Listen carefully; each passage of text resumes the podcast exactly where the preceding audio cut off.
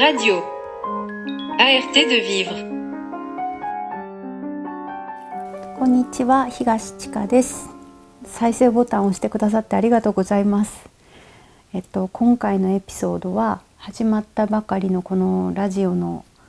番組の方向についていただいたメッセージを読みながらえっと一人会議をしてみようかなと思ってますよろしくお願いしますたくさんメッセージ本当ありがとうございます。では読みますね。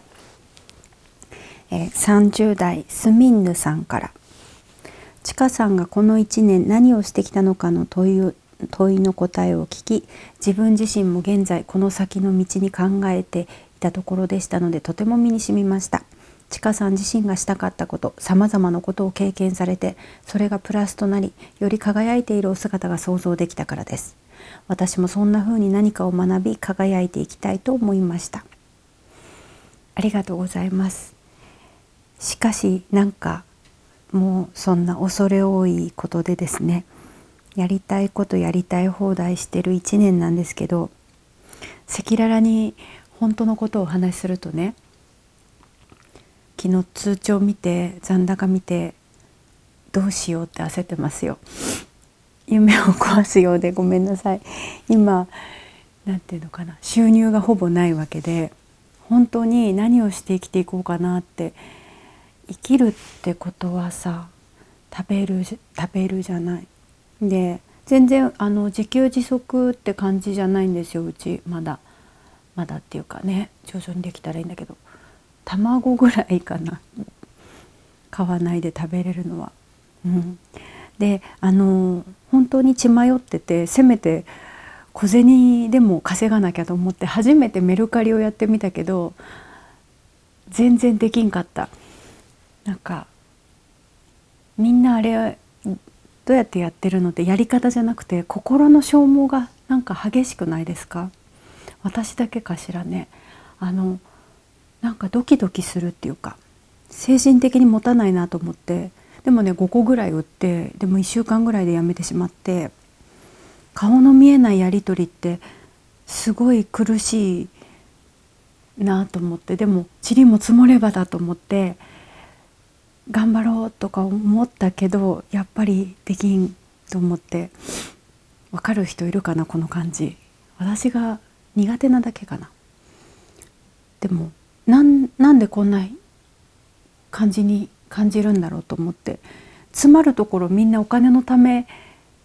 まあ私も含めねあのお互いを評価したりさなんかそこにユーモアとかいらないんだよねこのヒール何センチですか?」って聞かれて「だいたい5センチっすかね?」みたいななんか面倒くさいやつだなこいつって思われるよね。まあなんかそういうのに私アレルギーがあるのかもしれないお金のためだけに動くそこになんかお金をもらえる喜びはもちろんあるよ。助かるなとも思うしいいシステムだなとも思うんだけどなんか精神的に持たなかったですね。そんなね私危ない人間でねギリギリでフリーターさんよりも稼ぎ口ないし学生みたいにフレッシュじゃないしちょっと危ない41歳無職みたいな感じですね。ででもあのこう悲壮感とかなくて結構それをすり抜けるためにはどうすればいいか考えていくのが楽しくて焦りはじわじわあるけどここはなんとか粘って自分を追い込んでギリギリまで行ったところで自分がどこへ向かうんだろうってこう俯瞰して自分を見ている自分もいます。えっ、ー、とそうだあのメルカリに出そうと思って売れなかったんだけどなんかお筆があってもし欲しい方いたら差し上げます。あのタルトミ蒲田っていうとこの3号のお筆なんだけどあのうち土鍋でご飯を炊いててもう10年15年ぐらいかな。うん。えっとでなんかこうおひついいよって聞いてやってみたけど子供たちがあのおひつの匂いが最初つくんだよねお米に。あれがなんかね嫌だって言われて結局使わなくなっちゃってでほぼ新品ですねこの番組ではお便りを読んだ方にあの粗品というかプレゼントがあるんですけどもしお筆が欲しいっていう方いたらあのもらってもいいよっていう人方いたら是非お気軽にあのコメントと添えてお送りください。でもなんかプレゼントをこっから選んでくださいって私の不要品みたいなのを並べるのもすっごい失礼な話だけどあのお筆だけはちょっとあのちょっと高かったからねなんか捨てるのもなんだし私が持っててもなんかただのなんかただの入れ物蓋付きの入れ物になっちゃうからねもったいないからよかったら。でそうあの番組のお便りでねプレゼントのことについてコメントもいただいたので読みますね。ラジオネームつちさんラジオスタートおめでとうございます。そんな言ってくれてありがとうございます。めでたいことなのかな。えっと、絵のこと暮らしのこと教育政治戦争のこと私も似たようなことを考えていてふと不安に感じてしまうことがあるけどでも何かできることがあるのかもとワクワクした気持ちもあってちかさんのお話聞けるのが嬉しいですちかさんが一緒に暮らしている動物たちとの日常の風景を見るのがとても好きなので写真とか写真とかを粗品にしたらどうだろうと思いました。これからも楽しみにしています。ありがとうございます。見てて見てくださっててね本当に嬉しいです。ありがとうございます。あの動物たちのステッカーとかも可愛いかもね。うちねヤギでしょ？鶏が30羽ぐらいいてと放し飼いっていうか平飼いとかじゃなくてフリーレンジっていうの。平飼いとフリーレンジ違うんだよね。だから鶏の話もすごいしたいんだけど本当におすすめ。みんな鶏飼うといいよ。生ゴミが。生ゴミのストレスがないから。うん、生ゴミって水分含んでるから重くないですか？夏臭いしね。鶏の話もしたいんだけど。で犬と猫とニホンミツバチがいるんですけどその絵とかを描いてね手ぬぐいとかにするのも可愛いかも。なんかいろいろ作りたくなっちゃうけど不要なもの作ってもしょうがないから皆さんあのお声をぜひお寄せください。であのラジオネーム土さんに業務連絡で土さんだけねちょっと連絡先が分からなくて粗品をお送りしたいのでご住所をね教えてほしいです。聞いてくださってたらいいな届くといいな。で話があっちこっちになっちゃうんだけど実はねまだ生地の歯切れとかがあるの。歯切れ結構自分がこれ取っとこうと思っててベッドカバーとかパッチワークして作ろうかなと思ってたんだけどこの1年間結局何もしなくてででも売るっていうと結構一人だと大変でセット組んだりこうグラム数測ったり選別したりパッケージングするのがすごい手間でやっぱり歯切れってこう自分で選びたいじゃない？この柄とかね広さとかね形とかあの生地の感じとか。でそうだと思って清澄白河時代のあのお友達で今もお友達なんですけど山食堂っていう美味しいご飯とお酒のお店があってその方たちね定期的にチャリティーバザーを開催されてるんですよ。で11月にまたやる時にあの布の端切れをね出させてもらうことになって全て寄付になるしすごくいいなと思って日程はインスタとかでまたお知らせします。はいで次のお便りいきますね。30代のジンジャージンジャー生姜さん。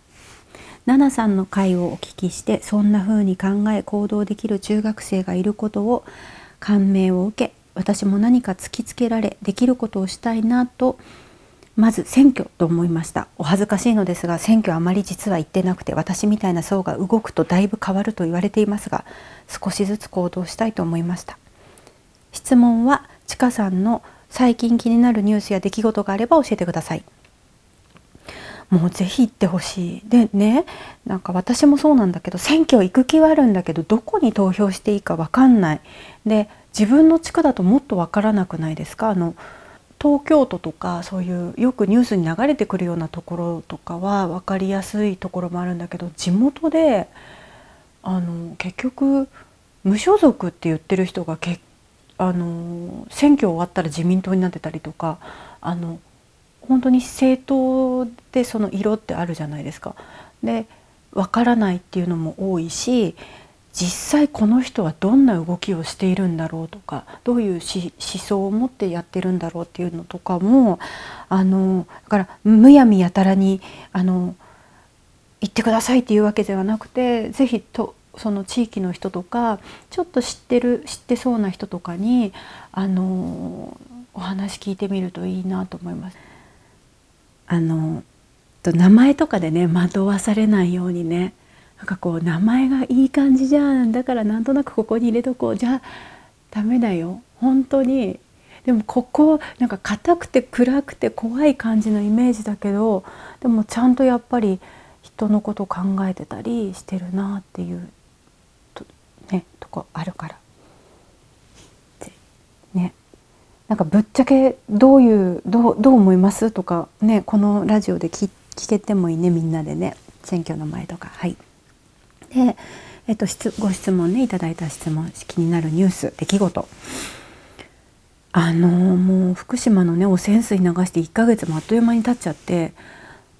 漁協の人思うと胸が痛いしお魚食べら食べれなくなっちゃうのかなって思うとなんかやっぱ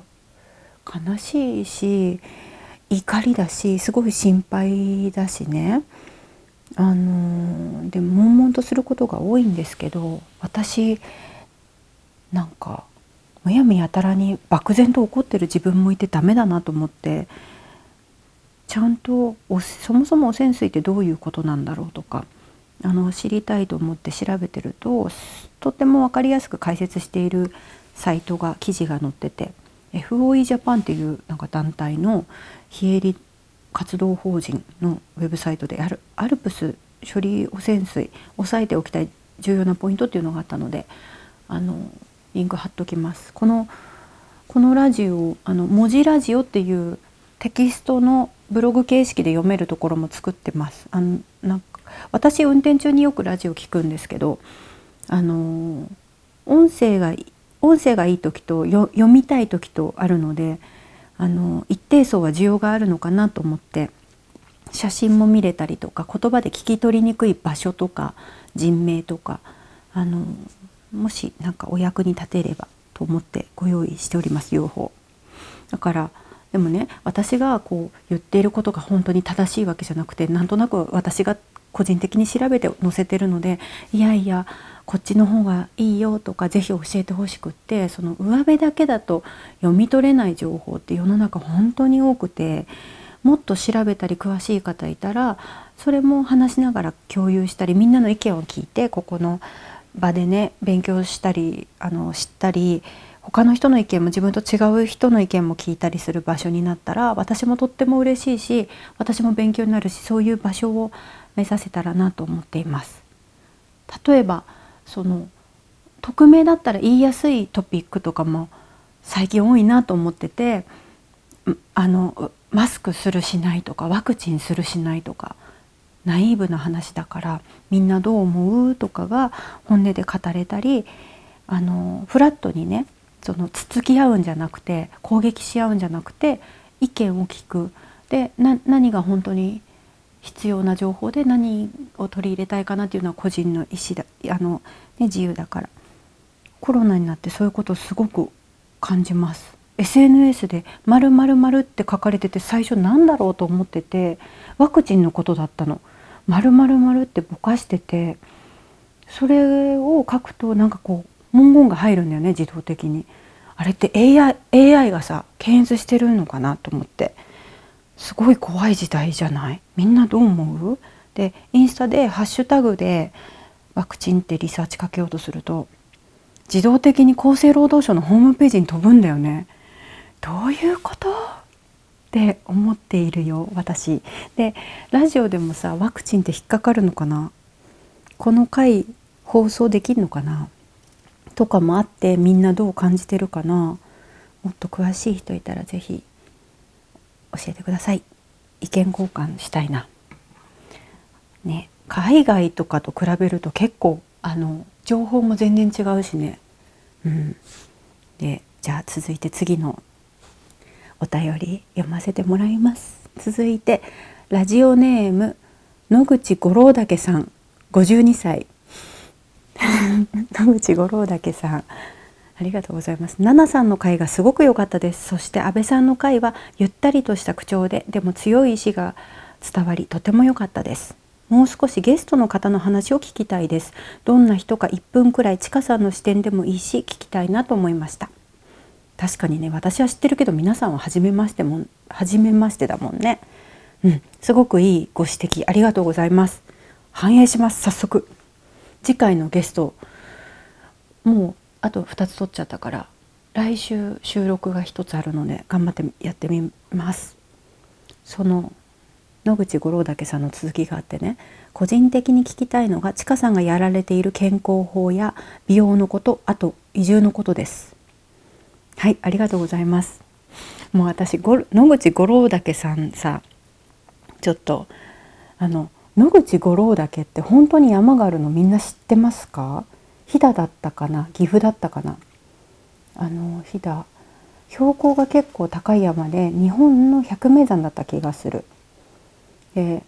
ちょっと調べてみます。野口五郎だ 野口五郎だけじゃない。野口五郎の芸名の由来がやっぱりそうだ。野口五郎岳から取られてるらしいですよ。で岐阜じゃなかったです。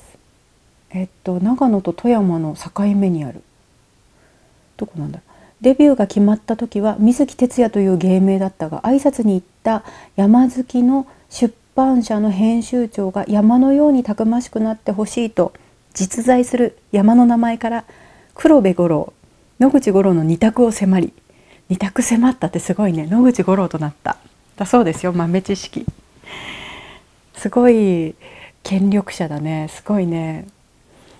面白いね。じ ゃあそうあのご質問ね。健康の美容と移住のことね。移住のことよく聞かれるのでどこかでお話ししたいなと思うんですけど移住してみたいっていう人から質問を受ける方がなんかいいのかな。あと美容の話もすごくしたい。健康と美容もう大好物なトピックですよね。40過ぎたら。あの美容法ってそんなあのあれなんだけど1年ぐらい前に急に乳液の必要性が分かった時があって今まで乳液って何でつけるんだろうぐらいのちょっと意味がわからないけどとりあえずつけるかみたいな感じだったんだけど今は乳液ってすごいわと思って乳液って大事だなって思うお年頃ですね。で10月入って冷え込んできてなんか乾燥するってすごい分かってきて自分で。うんとあのブースターオイルをつけ出しましたね。えっと、何をやってるかっていうと最初にあの霧状の化粧水でまずバーッとお風呂上がりパーッと振りかけて顔拭かないでそのまま振りかけます。でパシャパシャパシャってしてなんかねタオルの毛とかなんかザラザラッとするじゃないですか。あれがねなんか嫌だからまず霧を吹きかけて。でこれねなんかいらないような気もしてたから一時抜いてたらぬやっぱ抜いたら調子が悪い気がするんですよね。入れるとこの霧状のミストウォーターねビオビオテルマビオテルマのイドラビオミストウォーター青いやつです白と青のやつ。入れると調子よくてやめると調子悪い気がするんですよね。これ私は整うんですこれが。でブースタオルつけて化粧水つけてあの「めぐみ様ね伝授のね朝晩パックね。ね。でそう化粧品ってさどれが効いてるかわからないよね。だから基本を使いつつ足したり引いたりしてあと季節とかさ自分の体調とかもいろいろあるから何が効いてるかよくわかんないんだけど観察しないと観察って結構大事だなと思っています。でうちにいろんなお友達が来てくれるんだけどあのもう本当結構美容の話してるからそういう回作っててもすごい面白いかも。でも友達じゃなくても美容オタクですっていう人もう次戦多戦問いませんので出てくれないかな。じゃあ次いきます。40代スーパー S さんから。話してほしいゲストリクエストさせてください。はい。サブカルや地元のカルト的な人です。オフィシャルだけどゆるくギリギリの言えないこととか話してほしいです。カルトってなんとなく意味分かってるような分かってないような私一応どういう意味か調べるねカルト。特定の対象を熱狂的に崇拝したりすること。まあなんかニッチなプロフェッショナルみたいな人をゲストにということかな。ね面白そうだね。この辺ね本当に長野のね私お友達0人でいなくて引っ越してきたんですけど今ねお友達がねいるの。それでねお友達って呼ぶほどでもないけどこの人ゲストに呼んだらすごい面白いだろうなって思ってる人が長野県内のこの地域で結構いるので出てほしいなと思ってる。打診していこう。ね。オカルトってオカルトとさカルトって何だろうなって今ちょっと思ったんだけどカルトに「お」をつけた丁寧語みたいなことかな？お日様お月様。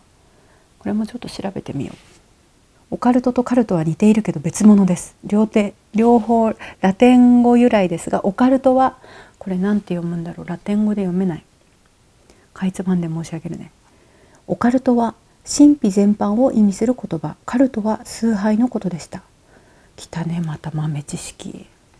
野口五郎だけに続 五郎だけ 五郎に続きこのラジオもう豆知識番組にしようかね、うん、じゃあ次行ってみるね。えっ、ー、と太陽大好き38歳さん。ほぼ日さんのインタビューで新しい長野のアトリエを拝見しました。詩のお話詩ってあのポエムの方ね。詩のお話や生活のことなど興味津々です。アトリエに個性的な器があり気になりました。仕事中に飲んでいるお茶や愛用の器などあれば教えてください。あとアトリエの内部やインテリアの話も聞きたいです。お茶ねえっとね今お茶飲みながらやっててちょっと飲むね。えっとねマグカップは昔友達3人とウラジオストクにいた時のお土産屋さんで買ったマグカップで結構気に入ってて。気に入ってるマグカップが5個ぐらいでマグカップが大好きなの。なんかマグカップ専門店とかしたいくらい。あの大きめなんだけどソーサーがついててこれも文字ラジオの方にアップしておきますでお茶は友人からなんかおしゃれな友人から頂いたおしゃれな緑茶でねレモングラスとか柚子とか入ってるって書いてある、うん、美味しい。とっても美味しい。夏っぽい。もう夏過ぎちゃったけど。と桜井梅茶って読むのかな？梅茶かな？梅茶研究所？どっちだろう？梅茶。さんのお茶ですね。なんか失礼あるといけないから調べてみるね。梅茶。あでもそのホームページは英語だとなんか読み方は書いてないね。 Tea Experienceバイチャだけで弾いてみるか。バイチャ、さようならという意味のあられ語。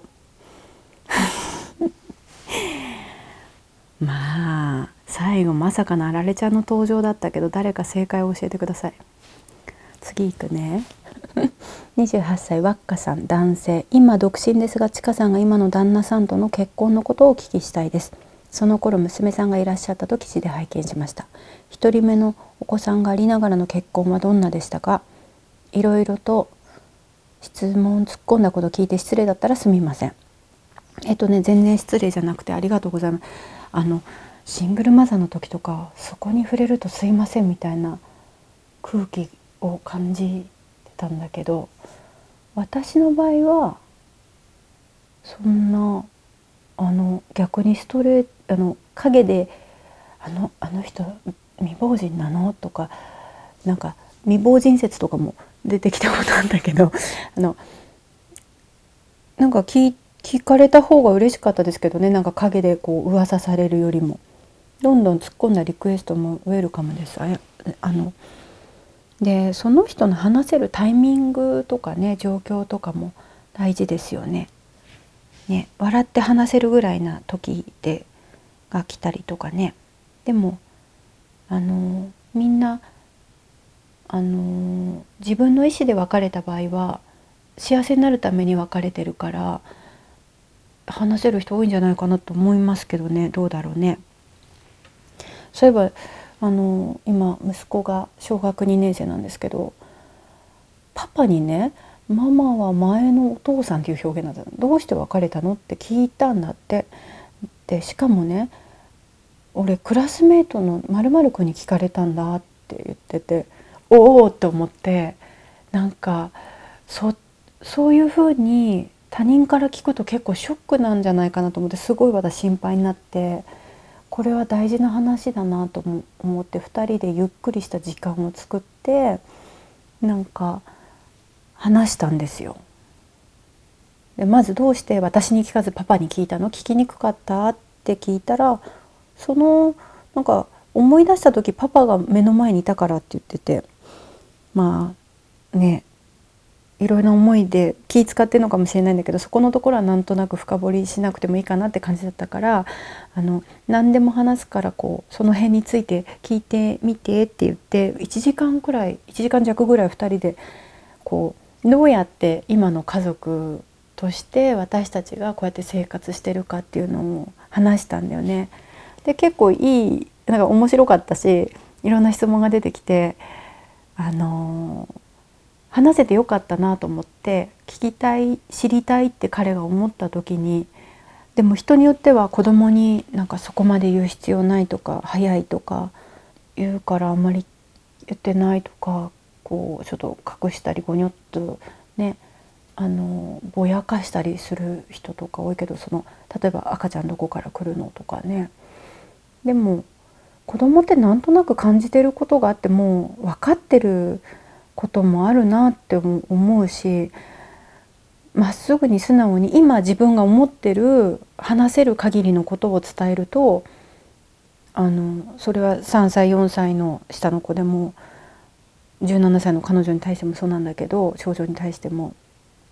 大人の都合で隠すとなんかぐにゃってなる時があって私はその年齢に応じて使う言葉選びとか内容とかはあの考えるけど年齢によって分けるけど難しいけど大事と思ってあの時間を作るようにしますねそういうトピックが出た時は。うん、子育てとかそういう教育の話もしたいなと思うこの人に来てほしいなと思うゲストとかいるんだけど連絡してみようかな。ドキドキしますがあそうだちょっとそういえばだけど私ね昨日もそうだ実は子供に嘘ついてたことがずっとあってその男の子にねもうそろそろ白状しようと思って言ったのが「鬼の電話」ってあるじゃないですかあのアプリ。あれねなんかちょっともう本当私は悪い親なんですよ。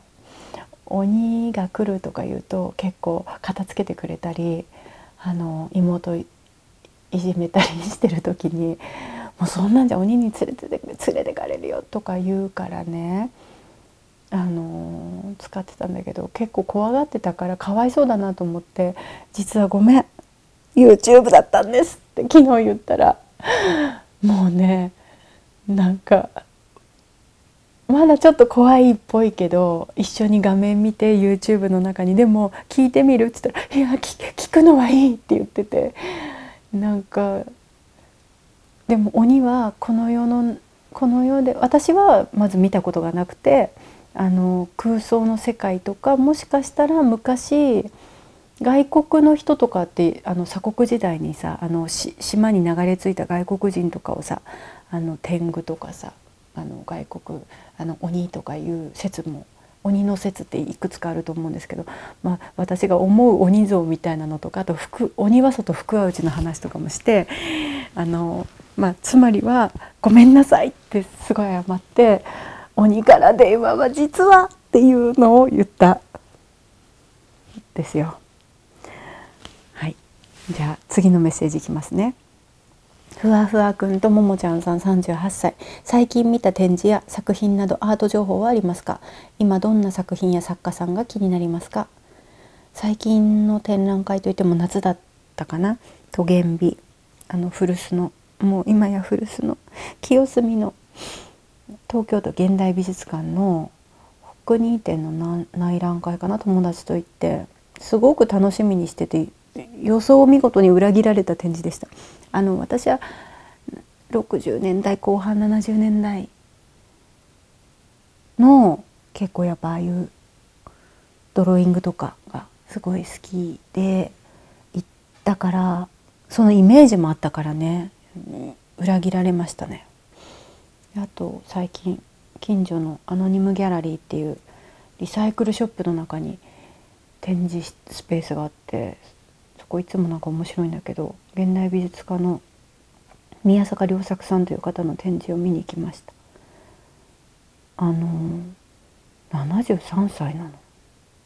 で若い頃にアメリカに渡ってアラン・カプローに弟子入りしてでその時ねお話しさせていただいて「What is your starting point?」って聞かれたんだってアラン・カプローにその若い頃。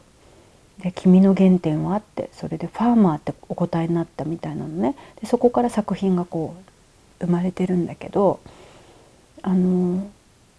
すごいエネルギーに満ち溢れた方でお話もすごい面白いしやっぱ作品も素晴らしいしなんかこのこの地域にいるってことが結構私は勇気をもらうっていうかで松沢豊とも交流があってねあのそのお話もすごい面白いんだけど。であの私もそこそのお話を聞いて自問自答してる。私の原点って何だろうって。でもう一つねその気になる今どんな作品や作家さんが気になりますか。あの昔の方なんだけどここ12ヶ月。まあななんか最初をたどると結構前数年前なんだけど個人的な流行を言うとね日本画家の小倉由紀さんにお熱かな初めて見たのが滋賀だったか京都の美術館だったかでその時じわあ綺麗な絵だなと思ってじわじわ気になってその時の自分のノートメモ帳には「亀倉勇気」って書いてあったの。で私間違えてて「小さいに蔵遊ぶに亀の」っていうあの漢字の方なのね文字のイメージでメモしてたのかおかしいでしょでで数年経ってからあの諏訪っていうここから車で30分ぐらいのところにことこと堂っていうイケてる美術美術書とか結構扱ってるイケてる古本屋さんができて素敵な。でそこに行った時に画集があってあこの人のこの絵って思って。でその時に小倉由紀って読むんだって思って。であの毎日ね舐めるようにこう1ページずつ見る日もあればパラパラさっとめくる日もあってでもこう結構見てて。でこの前今日は小倉由紀を徹底解剖の日って決めてリサーチしてた日があって年表とかその人がどんな人だったかとか知りたくてで1895年の明治28年生まれ105歳まで生きた女性なんですよ。でねその人年表とか見てこの人、どんな人生っていうか歴史があったんだろうと思わせる感じでやっぱ戦争を経験してる人ってすごいじゃない。うん、私最近本田宗一郎のさあの自伝みたいなのを聞いて聞いてっていうかそういう授業を受けたんだけどあのすごいなんか涙が出そうになったね。こうものづくりをさ本当社会世の世のため人のためにしていた時代っていうか。うん。あの精神とか夢夢を追う力とかすごいなと思って。あとあのやっぱり戦争っていうその期間をの戦前戦後で人ってやっぱり大きく変わってるじゃない？あの人類もそうだけど個人の人としてもそうだけど。で本田宗一郎が戦後人間休みっていうのを1年やってたんだってね。ご存知でした？あと水木しげるとかさやっぱ最近に「日本戦争」っていう漫画だったかな？読んでたらね片腕ないとかってすごい想像しきれないね私たち。あのその戦争で手を持ってかれるとかね、まあ、ちょっと話戻るんだけど。でねその小倉由紀はすごい年上の哲学者と結婚したんだったかな。哲学者だったかどうかはちょっとなんだけど。であのね途中道場に入ったりしてるの。で少し映像も残ってたりするんだけど。晩年ねマンゴーを描いてるシーンがあってでマンゴーを1ヶ月ぐらい見てるの。もうさ描き始めて1ヶ月もするとマンゴーがさしわしわになってくるじゃない？でそこから急に書き出してとっても暴力な暴力的な言い方っていうか失礼すごい失礼な言い方なんだけどボケてるのかなんか書かされてるのかでもその境目っていうかその瞬その時のその瞬間に彼女の手から出てくるものとか見えてるものでも見えてないのかもしれないし完璧に見えなんかその彼女にしかわからない世界でみもうすごくもう目をつぶってても何かもう見えているものがあったりその脳内とかね想像してると鳥肌が立つっていうか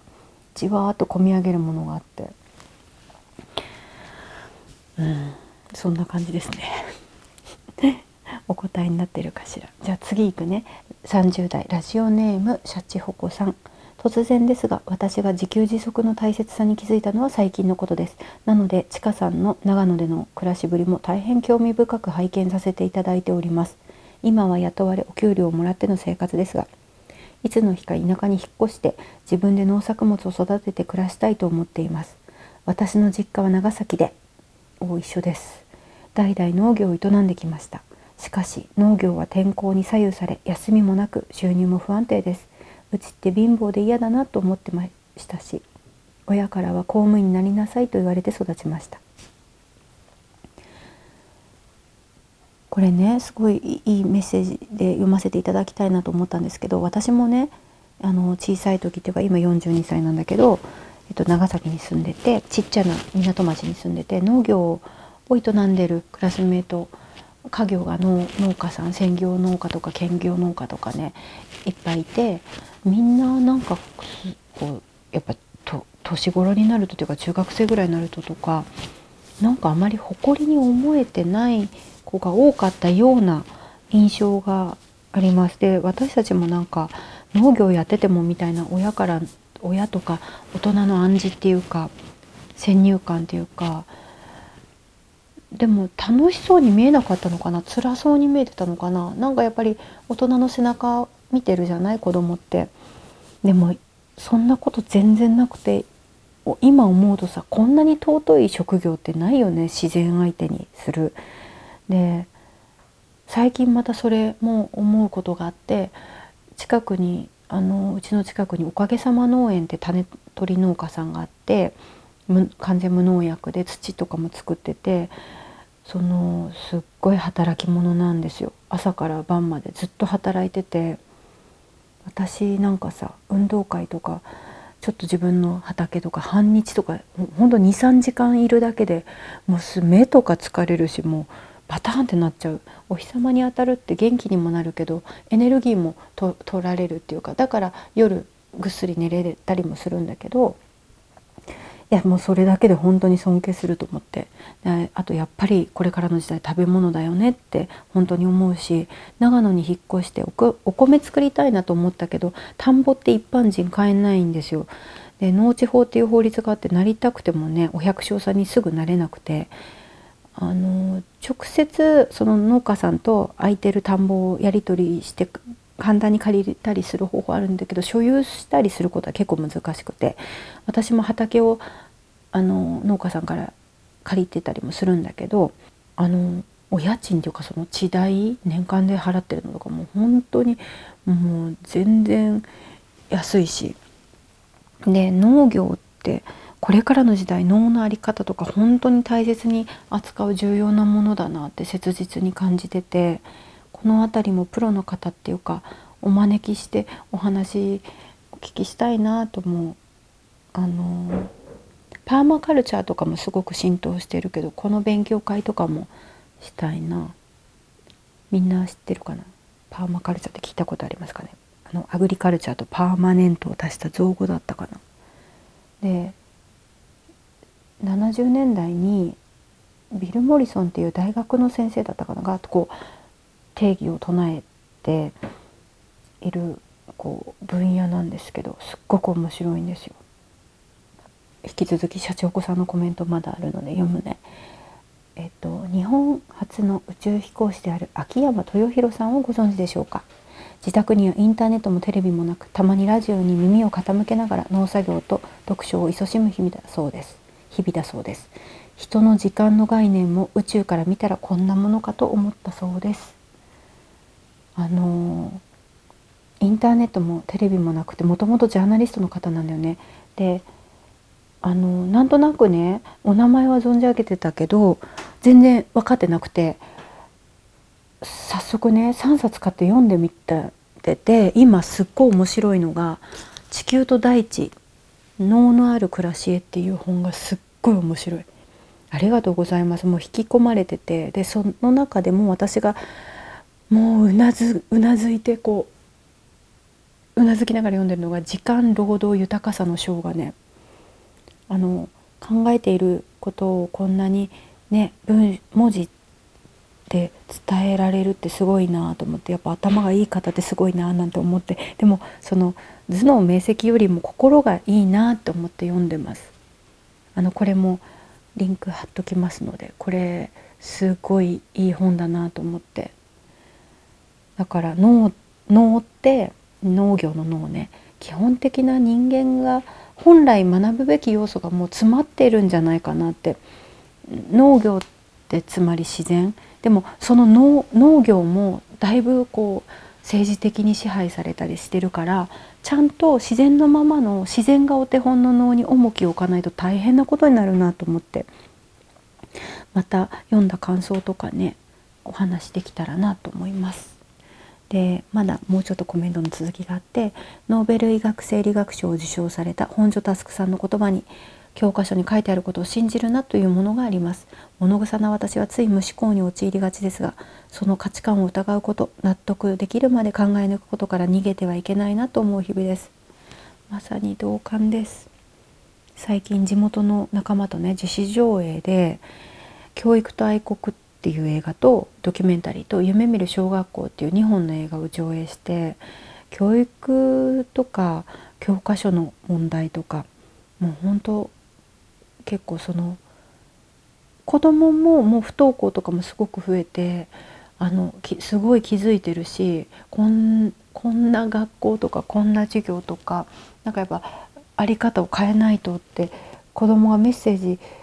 してるのがその不登校の数字とかじゃないかなと思ってたりして。だから違和感を感じてる子をもっと祝福してよく気づいたねよくノーって言えたり拒否反応っていうか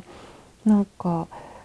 それもまずそこも褒めてあげてもいいんじゃないかなと思ったりもしていてその映画の中でもその教科書に書いてることを信じるのだけど地位と名誉ある東大の教授みたいな人が出てきてびっくりするような発言していて肩書きでも惑わされないようにしないとと思ったりして。ねいます。はい次いきます。東京の空の下で東さんの傘を愛用しているものです。今夜はラジオを聞くのが楽しみで珍しく寝落ちしなかったので5歳の息子の上履きに刺繍をしつつ拝聴しました。子供は刺繍なんかよりキャラクターの上履きの方が絶対いいんだろうなと思いつつたまに無償にちょっとした縫い物をしたくなりやってしまいます。世間では仕事が最優先なのが当然見たくなっていますがとりあえず小さなやりたいことをおろそかにせずやっていくってすごく大切なんじゃないかなと私も思います。私が東さんの傘を買ったのは物が欲しいというより東さんという人とつながりたかったからでした。きっかけは何かの記事で東さんがかつてこのままでは自分の人生を愛せないと一年発起されたというお話を拝読したことです。私は就職した時からずっと柔らかい金縛りに合うように自分の選んだ道への違和感の中で自信のなさもあり動けずにいました。かっこ恥ずかしながら今もですがせめてこの違和感から逃げられないように心にお札を貼ろうと東さんの傘を買い今も空を見る見るたび私のトンネルには出口があるはずだと希望を捨てず小さくもがき続けています。涙が出ちゃうね。ありがとうございます。なんかみんなさ小さい自分の中の自分といつもこうやって戦って生きてるよね。あの考えたりすること自体が結構大切だったり問い続けたりってすごくいいことだと思うしでも私がもうこのメッセージ読んだ時に子供さんの上履きに刺繍してるっていう段階でも多幸感が溢れてる感じがとってもして素敵だなと思いました。であの最近社会関係資本っていうのソーシャルキャピタルの重要性とかさ言われてるの聞いたことあります？なんかあのその人間の信頼関係とかコミュニティみたいなのの重要性がりますとかしかも内閣府がもうホームページに書いてんだけどあの人々の協調行動を活発に協調性を活発にすることによって社会の効率性を高めることができる。なんか協調を活発協調性を活発する同じみんなでこうまとまりを良くすることで社会の効率性を高めることのできるのの重要重要って社会の効率性ってさあの効率が重要視されたらどんどん見失うものとか窮屈さがあると思うの。でもちろんそれも大事だと思うけどそんなにすごい大事じゃないって私は思っててそういうあのまず一番の信頼は家族。で自分自身。まず自分自身で健康で心も健康で体も健康で。でだから SNS とかのそのネットワークの資本じゃなくて自分の内部の内側の根っこの部分に働きかけることとかその自分が資本心と体と身近な人との関係。でそれ何を言いたいかというと刺繍している時間とか自分と話す時間だったり子供のこと考えたりその上履きを手にする子供はさ嫌だとかもしかしたらそのキャラクターがいいって思うかもだけど確実にその嫌っていう反応した気持ちが何何かその気持ちが経験じゃない。あの反発とかキャラクターと比べた自分の気持ちとか。でそこに社会を想像してたりクラスメートとかその人間関係まで想像したり自分たり自分の趣味思考を感じれたわけで刺繍時間刺繍された時間をまるっと受け取った子どもの気持ちっていうか子供は他と比べて何が欲しいとか嬉しいとかものについても考えるしそのじ受け取った時間によって考えた自分と考えたり感情を出したりお母さんに嫌だって例えば泣いちゃったりとかそこが資本になるんじゃないかでお母さんと話そこでなんかお母さんがどんな顔し嫌って言った時にお母さんがどんな顔したとかなんかお母さんがその時の対応で「じゃあ分かったよキャラクターが良かったね買うね」って言ったのか「いいから持っていきな」みたいな感じなのかそれは正解も不正解もなくてでそれこそがその個人の資本心の資本っていうか、あの大きくなってあの時あんなことしたなとか目に見えないそのいいねの数でもないパーソナルキャピタルっていうのかな。なんか今話しながら自分でも思いました。あヒューマンキャピタルっていうらしいです。知らんかったけど。あのでもねこの話しながら私がそのソーシャルキャピタルのちゃんとした言葉の意味を私がちゃんと捉えられてるかどうかは謎ですけどね。はい。そんな感じでなんか気づいたら結構お話ししてた。30分のつもりが。まああのいっぱいいろいろ話したので今回はとりあえずこんな感じでおしまいにしようかな。でもあのメッセージすごくすごく嬉しかったです。はい。あの今日もご視聴ありがとうございました。ではまた。ごきげんよう。さようなら。またね